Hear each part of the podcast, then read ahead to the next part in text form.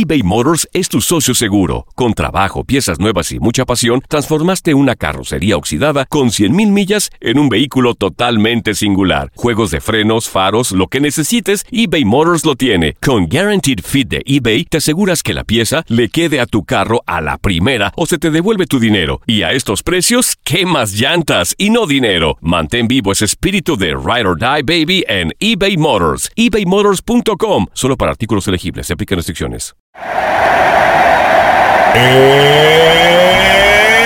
Estás escuchando Encanchados. Vámonos bien enganchados, segunda hora de programación, el día de hoy, miércoles 9 de marzo del año 2022, a través de TUDN Radio 93.3 FM en la Ciudad Espacial, tu estación de campeones y a través de la aplicación de Euforia en toda la nación. Eh, bendición número 147 de este tu programa Encanchados. Número en cabina 1 933 8836 Redes sociales César Procel en todas las plataformas sociales. También encuéntranos en Encanchados TUDN. Desde el Establo de México nos acompaña el historiador Octavio Rivero, eh, como todas las mañanas. Y también el día de hoy nos acompaña desde Guadalajara, Jalisco, México, la emperatriz de Guadalajara, Mónica Morales. Nos acompaña Mónica, Octavio. Mónica, buenos días. Manteles largos. ¿Qué tal chicos? Buenos días. Eh, un placer saludarlos desde aquí, desde Guadalajara, Jalisco. Pues ya lista para platicar un ratito con ustedes. Oye, los, los, lujos que nos podemos dar aquí en Enganchados. Quiero comunicarme también con alguien más que se encuentra precisamente ahí en, en, en, la zona de donde está Mónica. Se trata de Iván, que es una persona que también estuvo en el partido de Querétaro contra Atlas este pasado fin de semana ahí en la corregidora. Eh, Iván, buenos días Iván, ¿cómo estás? Hola, muy buenos días a todos. Este, bien, bien, gracias. Este, ahora sí que gracias por la oportunidad. Iván, no, gracias a ti por aceptar la llamada. Sé que es una, una, situación bastante delicada, pero nada más para tenerlo como referencia. Entonces, tú vives en Guadalajara y fuiste al partido eh, como aficionado, en caravana, eres parte de la barra. ¿Cuál, es tu situación? Sí, fíjate, este, sí, nosotros de hecho tenemos ahora sí que un grupo. Este, somos de acá del sur de Guadalajara. De hecho, son varias este, pues colonias o barrios, como le quieran decir eh, somos acá de Higuerillas, de Miravalle, de Echeverría, de Polanco, toda esta zona. Entonces, eh, nosotros nos juntamos para pues salir en un camión, este, y pues obviamente ir a ver al Atlas, ¿no? Eh, y llegando allá, pues sí se nos colocó ya en lo que es la zona de la. Digo, como tal, no es como que tengas que pertenecer a la barra, ¿no? Digo, ahora sí que cada quien va por sus medios y demás, y pues ya nosotros nos, nos reunimos en ese en esa parte pues que, se le llama ahora sí que en Querétaro la jaula, porque pues está rodeado por una reja y de hecho la reja pues tiene en todos lados este alambres de púas arriba, entonces sí ahí estábamos en esa zona. ¿Los boletos quién se los provee a ustedes? Nosotros los compramos, de hecho tú los puedes comprar en línea, entonces no, no hay necesidad como que tener este interacción con alguna directiva, autoridad, eh, tú te metes en la página y en línea los compras con alguna tarjeta. Ok, entonces eh, llegan al estadio, no hubo problemas eh, al ingresar al estadio, había se sentía un nivel de agresión por parte de las barras de Querétaro, por parte de la afición. ¿Sentiste en algún momento al principio del partido que estaban tensos los, los ánimos? No, fíjate que no. De hecho, en todo momento estuvimos, de hecho, cuando tú llegas a la zona visitante, eh, los camiones los encierran en esta parte que pues este es prácticamente, te reitero, para la zona visitante y había muchas policías, entonces los policías estaban cuidando los camiones y demás.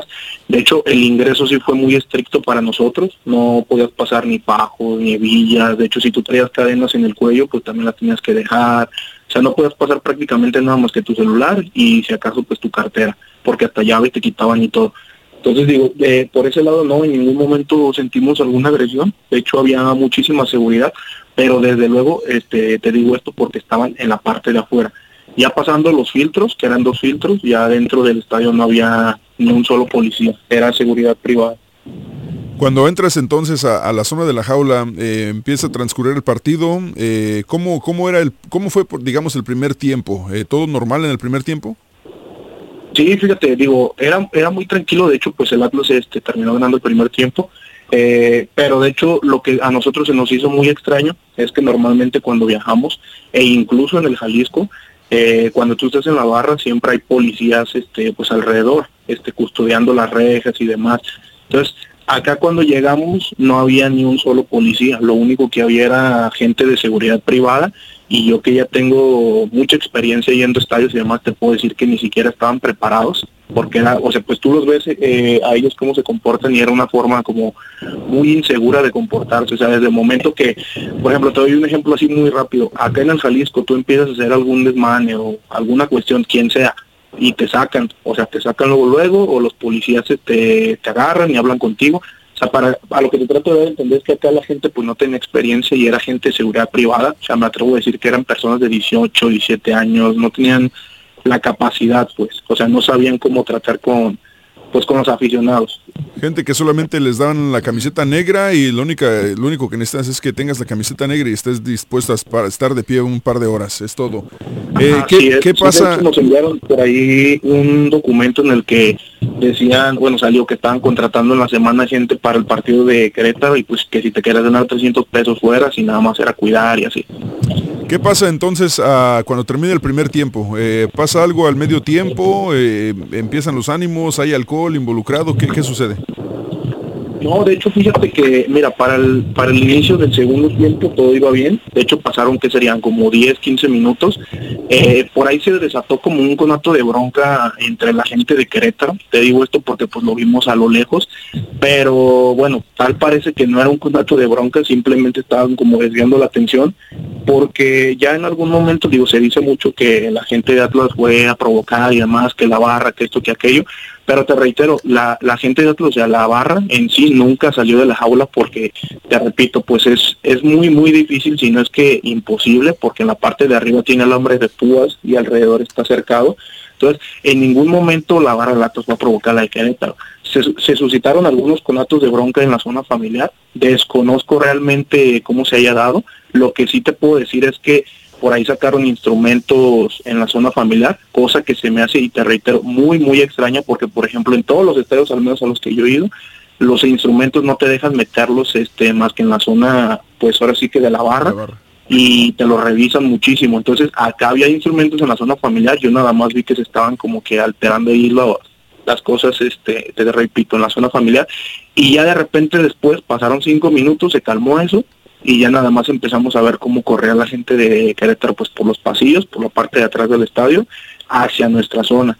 Entonces ahí fue ya cuando llegaron y se empezó a suscitar todo este, pues los conatos de bronca. Ahora sí que eh, sí era muy, muy difícil, porque, por ejemplo, nosotros ahí en la zona visitante de la parte de arriba empezaban a aventar extintores, empezaban a aventar, este, de hecho las hieleras, o sea, son unas hieleras grandes en donde caben hasta 100 cervezas, que yo supongo que es donde tienen la cerveza enfriando los vendedores. Sí. Esas también te caían así de la parte de arriba, o sea, te repito, estaban aventando todo. De hecho, el cubrebocas que se ve, la imagen esta que se hizo viral, eh, yo iba con un amigo, eh, además de la gente pues de aquí, de que nos juntamos de, de mi colonia, iba con un amigo y a él le cayó la, le cayó, se le rompió una, una botella de vidrio en la, en la cara y pues empezó a sangrar. Entonces cuando empieza esto yo lo que hago lo jalo para el medio y me quité la playera. Me quité la playera y se la puse en la, en la nariz para que se empezara a tapar. Y ese cubrebocas que se ve en la imagen de la cancha, de hecho es el cubrebocas de él, está todo sangrado porque pues en la nariz se le abrió y no dejaba de sangrar y sangrar y sangrar.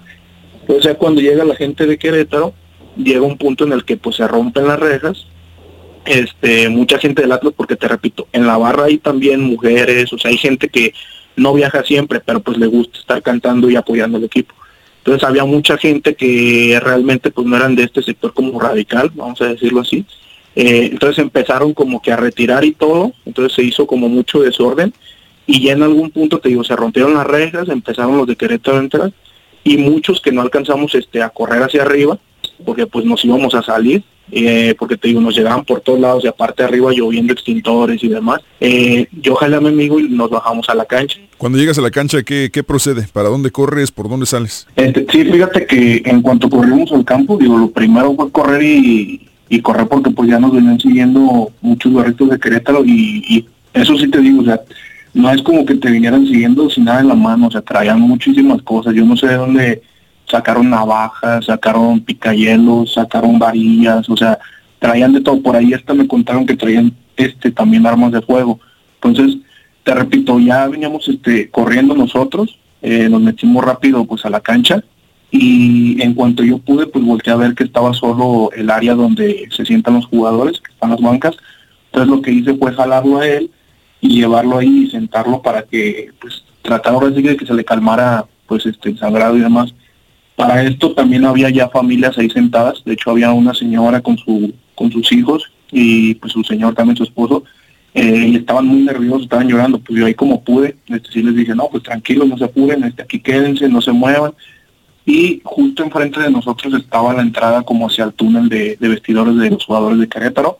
Entonces ya estuvimos ahí un rato y sí se acercaban este pues barristas de Querétaro, este te, para intentar amedrentarnos y demás. Eh, y de hecho también le gritaban a las familias, cosa que pues sí, digo, pues uno se enoja y todo, pero también no es como que puede hacer mucho porque, te repito, o sea, era muchísima gente. Entonces ya en esto, eh, en ese lapso ya entró este vimos gente de Querétaro, pero de, la gente de, cuerpo técnico, nos empezó a abrir ahí la puerta para, para meternos nosotros a vestidores.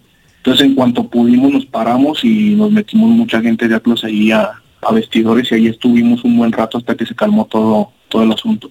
Tú estuviste en los vestidores con, Hernán Cristante entonces y con los demás jugadores. Así es, sí, de hecho, en sí en sí no estábamos juntos jugadores y, y afición estaba, hay como otro pasillo, sí estábamos en vestidores, pero hay otro pasillo en donde estaban los puros jugadores, como que son dos vestidores diferentes. Entonces, que instante estaba en la parte de afuera, eh, pues tratando de calmar a las personas y todo, también el portero de, Querétaro. Y ya cuando entraron, eh, porque ellos entraron como uno, bueno, estuvimos ahí un rato y ya después ellos entraron y nos abrieron otra zona un poquito más larga porque estábamos muy amontonados. Y ya nos dijeron, aquí está por si quieren pasarse al baño y demás. Eh, y ya, pues ahí estuvimos, que fue como, yo creo que como una hora y todo, porque ya después, este digo, pues no teníamos ninguna noticia y te, te repito, no había pues seguridad. En sí, las, las personas que estaban ahí de seguridad, te digo, eran muchachos, yo creo que de 19, 20 años, que ni siquiera sabían qué hacer. De hecho, nosotros les estamos ahora sí que como indicando qué cositas se podía hacer, porque pues te digo, ya tenemos un poquito más de experiencia. Y ya después salió uno de los auxiliares técnicos de Diego Coca, eh, ya esto ya había pasado como una hora, y ya nos dijo, muchachos, pues tranquilos, hay que ser pacientes, este, ahorita ya, y ya llegó él con un encargado de seguridad, este, una persona muy alta, no, no recuerdo su nombre, y ya nos dijo, él los va a sacar, nada más este, esténse tranquilos, hay que esperar que esto se calme, y ya en un momento más o en un rato más este, nosotros lo sacamos, pero pues para que estén seguros y demás. Y ya pasó ese lapso y después de un rato que ya se habían calmado, pues como que las cosas, la gente de Querétaro ya se había salido del campo, el estadio ya casi no había nadie, nos cruzaron de nuevo por el medio campo para entrar de nuevo este por la por la zona visitante y pues ya ir a nuestros camiones. Hola Iván, eh, te saluda Mónica Morales de aquí de Guadalajara. Iván, eh, me gustaría saber en ese momento que ya sales del estadio, eh, ¿con qué te topaste o con qué se toparon, no? Tú y tus compañeros les tocó ver eh, pues quizá gente herida, eh, porque bueno, veíamos videos, ¿no? Videos demasiado escalofriantes donde pues se ven ningún, e incluso algunos cuerpos tirados, desnudos. ¿Te tocó ver algo de esto? ¿Te tocó ver también quizás si ya había ambulancias recogiéndolos? ¿Te tocó ver alguna otra organización de, de gobierno de ahí de Querétaro eh, apoyando a estas personas heridas? Hola, Mónica, un gusto. Este, sí, fíjate que cuando salimos ya no pudimos este, como que observar muchas cosas porque, digo, ya para esto estaba la, la policía antimotines y ellos fueron los que nos dijeron, no, mira, nada más síganse este camino y ya. Entonces realmente no tuvimos al menos en las zonas que cruzamos nosotros sí se veía sangre en el piso en todos lados del estadio, pero no se veía este ninguna cuestión así, porque te repito, nosotros nada más, pues lo único que hicimos fue como seguir un caminito, salir de los vestidores, cruzar el medio campo, subir las gradas y salir por la, la zona visitante. Y ya ahí en la zona visitante pues ya había gente de pues de con nosotros, o sea, ya nuestro camión y todo, ahí estaban los camiones y todo, ya nada más llegamos nosotros, este, y ahí estuvimos un rato hasta que ya se tomó la decisión de partir. Pero en ese, en ese periodo, en ese lapso, en el, desde que salimos hasta que llegamos a los camiones, al menos nosotros no nos percatamos de, ninguna cuestión de esas. Nada más estaba la policía y te repito, ellos fueron los que nos sacaron y ya nos dejaron allá afuera. Y ya después, eh, para esto ya fue cuando nos subimos a los camiones y te digo, ya nos dijeron que, que pues ya nos fuéramos. Ok, Iván, ¿y las personas que iban contigo, todos regresaron? ¿Hizo falta alguien? Eh, ¿Todo, ¿Todo bien con las personas que tú viajaste? Sí, fíjate que afortunadamente y gracias a Dios nosotros este regresamos completos. De hecho, pues sí, sí nos sentimos muy afortunados porque, porque te repito, de ahí, o sea, probablemente sí, sí hubo gente, digo, como mi compañero que pues se le rompió una botella en la cara y todo, que sí traían este, pues lesiones y demás, pero nada de gravedad y pues gracias a Dios sí, sí regresamos todos completos, al menos en nuestro camión. Iván, y teniendo ya tanto tiempo, lo que, perdón, César, eh, lo que nos comentaba Iván, ¿no? De que ya lleva mucho tiempo viajando, que todo, eh, me imagino conoces a mucha gente de la barra independiente. Eh, ¿Hay alguien de, de, los de tus conocidos que, que sepas que todavía no ha tenido contacto con su familia, que no han dado con él, que está, pues ahora sí que en calidad de desaparecido? ¿Hay alguien que tú cercano a ti eh, sepas en estas condiciones? Fíjate que cercano, cercano a mí, este no, y no te podría decir este como que algún nombre, porque si bien sí he escuchado rumores y diversas cosas que se dicen, eh, no me atrevo a decir o confirmártelo porque pues hay mucha información falsa. Lo que sí te puedo decir es que la gente de Atlas este, toda esta semana desde que llegamos, al menos de, acá de, te digo, de todo el sur de, Guadalajara, que es los que nos juntamos, digas y colonias como La Echeverría, Polanco, Higuerillas, todos, todos, eh, en la barra ahora sí que hemos estado recaudando, ahora sí que con lo que podamos aportar y todo, para las personas que, que están realmente heridas, ¿no? Entonces, digo, no tengo, te, repito, la información segura para afirmarte que, que sería una situación de estas, pero tampoco te lo niego porque, pues te repito, hay mucha información falsa y hay información verdadera, entonces uno pues ya como que no sabe. Lo que sí te digo es que eh, mucha gente pues se, ha dado la tarea de, apoyarnos, incluso estuvimos ahí en la misa el día, este, el día lunes me parece que fue, y mucha gente, incluso de Chivas, este, tú los veías ahí sin conocerte y, y te brindaban ahora sí que el apoyo para, para la gente, te repito, pues lesionada y demás y también he, estado escuchando que jugadores ya empezaron a donar este jerseys este para poderlo rifar y sacar más dinero. También por ejemplo Camilo Vargas el día de ayer me parece que estuvo en el hospital visitando uno de los heridos. Entonces te repito hay mucha gente lesionada y pues estamos tratando de apoyar en todo. Ahora sí que la gente de Atlas está muy unida incluso gente de otras aficiones eh, pero pues hasta el momento es lo, que sabemos nosotros. Oye Iván, ¿sabían ustedes que había riesgo en viajar a Querétaro? ¿Ya, ya tenían antecedentes de esta, de esta rivalidad o era la primera vez que viajabas a Querétaro? Fíjate que era la primera vez que en lo personal yo viajaba a Querétaro, pero digo, realmente no es como que nosotros tengamos pactado este pues ir a pelear o algo, pero siempre se tiene ese riesgo, digo, si vayas a Querétaro, así vayas a Puebla, si vayas a, a donde me digas, siempre está como ese riesgo latente, porque si bien pues todos sabemos que la gran mayoría de la afición no es así en todos lados, digo, pero siempre hay uno o dos que pues que tienden a tener este tipo de inconvenientes, ¿no? De incidentes que provocan.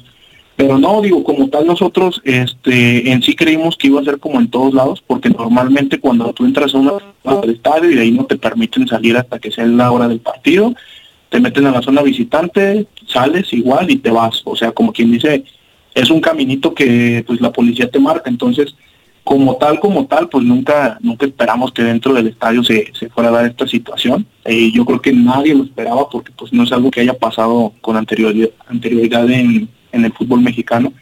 Pero te repito, no, nosotros este si bien no, no lo teníamos como que en mente, pues siempre estamos como que cuidando ese tipo de, de cositas que pueden pasar. Iván, pero, pero vale la pena estar con ese, ese pendiente de tener que esperar a que se vayan todos para que la policía pueda escoltarte y salir del estadio después de cada partido por el peligro de que los, los las porras de o barras de las eh, de los otros equipos eh, los vayan a agredir físicamente, verbalmente o, peor. Eh, ¿Vale la pena ese, ese riesgo? No, fíjate, mira, realmente la, la gente piensa, yo creo que cuando todo el mundo se imagina al sector de una barra, piensa mucho en pues en este como que amor sin sin comprender o demás que uno le tiene al equipo, pero realmente pues uno va con, con esta gente que es parte de su familia, porque si bien un partido dura 90 minutos, digo, la gente realmente, como pasó ahora que les digo con los lesionados, o hay veces que uno sufre ciertas cuestiones que necesita apoyo y siempre la gente de Atlas y me atrevo a decir que en todos lados pues, la afición se une y te, te ayuda simplemente porque son como tus hermanos. Entonces este tipo de viajes muchas veces uno lo hace no únicamente para ir al estadio, o sea, también para convivir con su gente, para reunirse un fin de semana, incluso para conocer, porque por ejemplo también anduvimos ahí en Querétaro, pues conociendo una ciudad muy bonita con gente este muy cálida Eh, y te repito, realmente no todos se enfocan nada más en viajar y estar así como que cuidando y todo. O sea, son muchos factores por los que uno va. Pero realmente, eh, digo, no, no muchas, fíjate que no siempre, no siempre se da esto, pues. O sea, no, no siempre es como el temor este de que nos vaya a pasar algo o así, porque te repito, mucha gente en la barra pues no, ni siquiera van todos, o sea, ni siquiera viajan mucho ni nada. La mayoría de la barra también te digo, hay gente, hay, hay muchachas, hay madres, hay padres que de repente pues van y viajan o así, por la experiencia y te digo, por conocer. No es tanto como algo que cada 15 días nos vamos a ir todos, o sea, no, porque pues todos tenemos nuestro trabajo y demás. Pero te repito, no, no es tanto como que valga la pena o no valga la pena, simplemente pues es un viaje que si bien hemos viajado muchas veces no es como que estemos viajando a cada rato. Eh, ¿Cuál fue realmente el detonante para que la bronca se saliera de las manos así como pasó? Fíjate que yo creo que el detonante fue la, la mala, la mala perdón, planeación de, ese partido. ¿Por qué? Porque si tú vas a un estado de fútbol, vayas donde vayas, normalmente el detonante siempre es la falta de preparación y de seguridad. Porque te repito, acá en el Jalisco, o sea, la gente piensa como que la gente de la gente de Atlas siempre, o sea, siempre hay incidentes y demás. Y no, la realidad es de que digo, sí hay incidentes porque también hay que decirlo, no no somos unas blancas palomitas y demás, pero por ejemplo, te repito, en el estadio en el Jalisco, tú ves siempre policía, lleno de policías antimotines en la barra. Por eso es muy raro que no haya este tipo de que haya este tipo de incidentes, porque tú empiezas a hacer un desmane, cualquier cosa te sacan y luego tú no puedes salir hasta 45 minutos después de que se fue la porra visitante. ¿Para qué? Para que no se den este tipo de situaciones. Entonces, ¿qué pasó en Querétaro? Que, digo, para empezar, no había policías. Para continuar, este, la gente de seguridad que había, no solamente eran pocos, te repito, eran casi niños. O sea, realmente pues no, no saben cómo actuar ante esas situaciones. Luego, este, por ahí te digo, pues había instrumentos en todos lados, o sea, había aromas blancas, te digo, independientemente de las aficiones, eh, no sé cuál haya sido como tal el detonante, pero sí te puedo decir que la razón principal por lo que sucedió esto es porque no había seguridad y la poca seguridad que había pues no estaba preparada. Sí, Iván, me gustaría eh, conocer tu opinión ahora que pues se ha dado a conocer esto, ¿no? De que las barras pues ya no tendrán ingreso a los estadios eh, visitantes. ¿Qué piensas de esto? ¿Crees que pues es una medida que va a ayudar a pues, realmente no a quitar esta violencia, al menos un grado de violencia de lo que sucedió el fin de semana, porque bueno, pues las barras van a seguir estando de locales, a excepción de la de Chivas, pero ¿qué opinas de esta medida que, que tomó la federación? Fíjate que yo creo que esto que pasó es un, es un parteaguas para muchas cosas. Dentro de ellas, creo que, digo, de hoy, bueno, del domingo en adelante, desde, bueno, desde el simple día que pasó eso el sábado, eh, la gente de Chivas y Atlas, por ejemplo, está muy unida ahorita. Entonces, incluso no te hablo nada más de afición familiar y demás, incluso la gente de Chivas, o sea, de la barra de Chivas, eh, nos han estado apoyando, o sea, ha habido mensajes y demás. Entonces creo que esto es como un parteaguas para que pues ya haya una unión, ¿no? Yo creo que ahora sí que las personas cuando, si se va a suscitar un hecho violento o algo, creo que todo el mundo va a pensarlo dos veces si se va a acordar de lo que pasó este sábado antes de participar en un hecho de esos. Entonces digo, creo que sacando lo bueno de todo esto que pasó, eh, creo que ya hay una mentalidad diferente dentro de las aficiones en todo México, porque te repito, pues creo que se sintió esa empatía de todo el mundo, sin importar si es de Jalisco, de la Ciudad de México, de donde seas. Entonces creo que es un antes y un después. Pero de lo que me preguntas de las medidas, mm, yo creo que se tiene que trabajar más en ese sentido, porque mira, yo conozco digo, he viajado mucho hasta eso con el Atlas y demás, pero creo que todos sabemos que si tú dices, no, pues no va a haber porra visitante y demás, ¿qué les cuesta o tú cómo vas a saber que la porra es visitante o no es visitante? O sea, tú te puedes ir bien o, pueden llevar gente, no sé, por fuera y sin llevar la playera. Entonces, es lo que te repito, yo creo que las medidas como tal, ese no es el enfoque que se le debería de dar. Yo creo que el enfoque debería de ser Mm, planear mejor las cosas, este, tratar de, hacer campañas pues para que la afición esté unida, como pasó este, este, esta semana, como ha estado pasando, te digo, con todas las aficiones y demás. Porque realmente te digo, lo que pasó ese día en, Querétaro, mm, yo creo que se hacía, tienes que tener muy poca sensibilidad eh, para hacer lo que, lo que hicieron ese día, pues la gente, los delincuentes estos que se metieron, porque realmente no creo que todos sean aficionados de Querétaro, para serte sincero yo como aficionado, y te apuesto que muchísima gente de nosotros como aficionado, no seríamos capaces de hacer ese tipo de cuestiones. Te repito, si bien no somos unas blancas palomitas, ya se necesita un cierto grado de insensibilidad para hacer lo que se hizo, lo que se hizo en Querétaro. Pero pues sí, te digo, yo creo que las medidas deberían ir más enfocadas a la raíz de todo esto que, simplemente decir, pues la, gente visitante no va a viajar, porque pues todos sabemos que estas medidas se han aplicado desde hace años y pues no, no han servido. Iván, nuevamente agradeciéndote tu, tiempo y pues, déjame decirte, te escuchas como una persona bastante coherente y muy congruente también en tus comentarios. Em, creo que hasta cierto punto le das un contraste a lo que tal vez muchas personas opinan de, las personas que son parte de barras futboleras.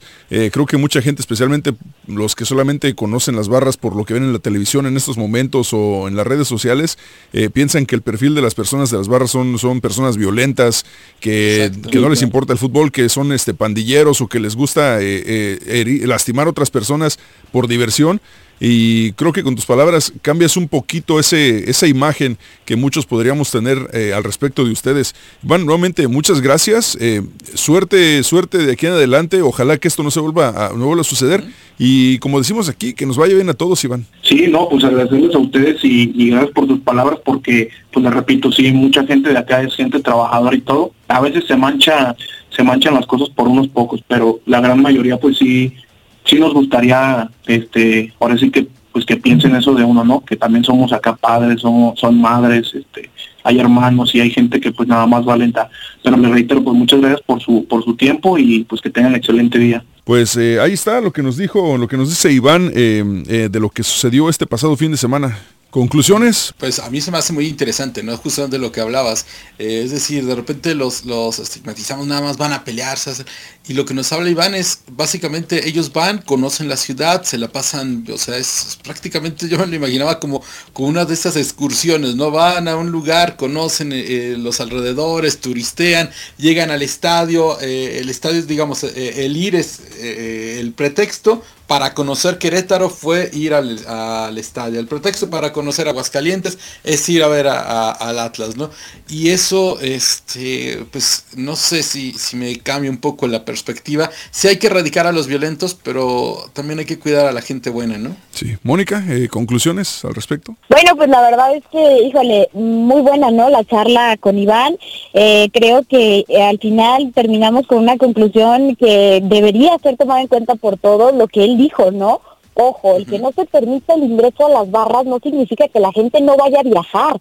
Ojo con eso, ¿eh? porque entonces la seguridad no se puede relajar. Definitivamente la seguridad es primordial. Eh, me, recuerdo este pasado mes de octubre, durante la Serie Mundial, eh, por ejemplo, en la zona de, en, la parte baja, por lo menos que yo vi personalmente en, en el Estadio de los Astros, Recuerdo que había como por lo menos cinco policías durante todo el partido en cada zona y antes de cada entrada los policías viajaban por todo el pasillo hasta llegar al campo y subían de regreso viendo eh, el comportamiento de la gente. Pocos se atrevieron a hacer cosas eh, raras o echar pleito. Creo que sería una de las medidas principales, traer realmente policía y gente capacitada para la seguridad. Oye César, y hacer, por ejemplo, si vas a contratar este, seguridad privada, ¿por qué no tener un registro y hacer una certificación de, proveedores de seguridad en los partidos de fútbol para que no te vuelva a pasar esto de tener niños de 17, 18, 19 años trabajando en seguridad? Y si vas a contratar a empresas de seguridad, que sea personal capacitado y que esté bien certificado por la liga, ¿no? Porque, eh, o sea, lo que vemos es el gran problema fue que de repente eh, no, había quien los controlara. Esa fue la realidad, no había quien los controlara. A ver, a ver qué sucede. Mientras tanto ya las medidas están ahí. Y te digo, después de la plática con, con Iván, em, hasta cierto punto entiende un poquito más la postura de, John de Luisa y de eh, Miquel Arriola. Eh, sí, aún sentimos que nos quedaron a deber con sus explicaciones y con sus sanciones, pero creo que la manera en que se expresó Iván también da, a entender un poquito de, del otro lado, ¿no? Del otro lado de la moneda, que pues sí, no todos son malos, no todos son, eh, no todos son violentos, no todos son peleoneros. Pues sí, sí creo que hay, hay, hay ahora sí que un contraste, ¿no? Porque pues bueno, ¿cómo te vas a dar cuenta quién lleva buenas intenciones, quién no? Creo que es muy difícil, ¿no? Hacer ahora sí que como que esa detección de en una entrada a un estadio o algo, aún así con el facial ID y todo lo que vayan a implementar, es complicado. Entonces yo insisto que creo que la seguridad no se tiene que relajar, así haya o no haya barras, creo que hay que cuidar la seguridad de los que precisamente van a ver el fútbol, de las personas que van en familia, de las personas que van con niños. Entonces, eh, pues bueno, a mí eh, lo quiero mencionar, recalcar, César, la iniciativa que tomó a Mauri Vergara de por el momento quitar las barras como local y darle ese espacio a niños de las fundaciones, a niños de fuerzas básicas, a, niños que realmente tienen ilusión con el fútbol, se me hace algo extraordinario. Y tienen que ser chivas, eh, y discúlpame si le molesta a Octavio que lo diga de esta forma, pero el equipo con puros mexicanos, el equipo de mexicanos tenía que poner una muestra en el fútbol mexicano.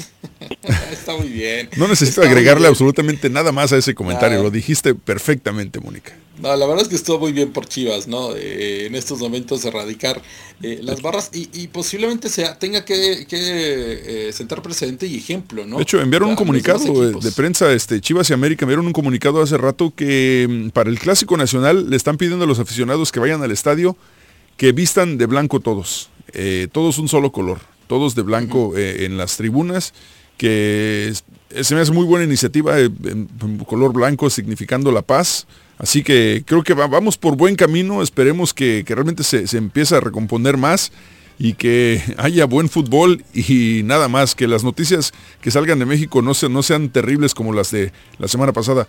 Mónica Morales, muchísimas gracias por comunicarte nuevamente. Estamos en contacto. Adelantito en redes sociales eh, nos, comunicamos también para hacer eh, una charla y, hablar de las incongruencias de las que te diste cuenta y que se nos escaparon prácticamente a todos menos a ti el día de ayer. No sé cuánto, cuánta, cuánto este, ¿cómo se llama? ¿Cuánto jengibre comiste ayer, Mónica? no, es que ya en estos tiempos hay que estar bien avispas, ¿no? Así listos con todo porque ya no sabe uno por dónde le llegan. Amigos, se nos acaba el tiempo. Será hasta mañana nuevamente a través de TUDN Radio 93.3 FM en Houston, tu estación de campeones, donde nos comuniquemos con enganchados y recuerden que tendremos también más boletos para el partido entre América y Tigres. Y también mañana, si no me equivoco, voy a tener eh, boletos para el partido de Houston Dynamo contra Vancouver Whitecaps de este fin de semana. Pórtense mal, cuídense bien. Que nos vaya bien a todos. Esto fue Encanchados. Se acabó el tiempo regular y no hay tiempo para penalties. Nos escuchamos mañana, nuevamente aquí en tu programa Encanchados. Hasta la vista, baby. Boost Mobile tiene una gran oferta para que aproveches tu reembolso de impuestos al máximo y te mantengas conectado. Al cambiarte a Boost, recibe un 50% de descuento en tu primer mes de datos ilimitados. O, con un plan ilimitado de 40 dólares, llévate un Samsung Galaxy A15 5G por 39.99. Obtén los mejores teléfonos en las redes 5G más grandes del país. Con Boost Mobile, cambiarse es fácil. Solo visita boostmobile.com. Boost Mobile, sin miedo al éxito. Para clientes nuevos y solamente en línea, requiere AroPay. 50% de descuento en el primer mes requiere un plan de 25 dólares al mes. Aplican otras restricciones. Visita Boost para detalles.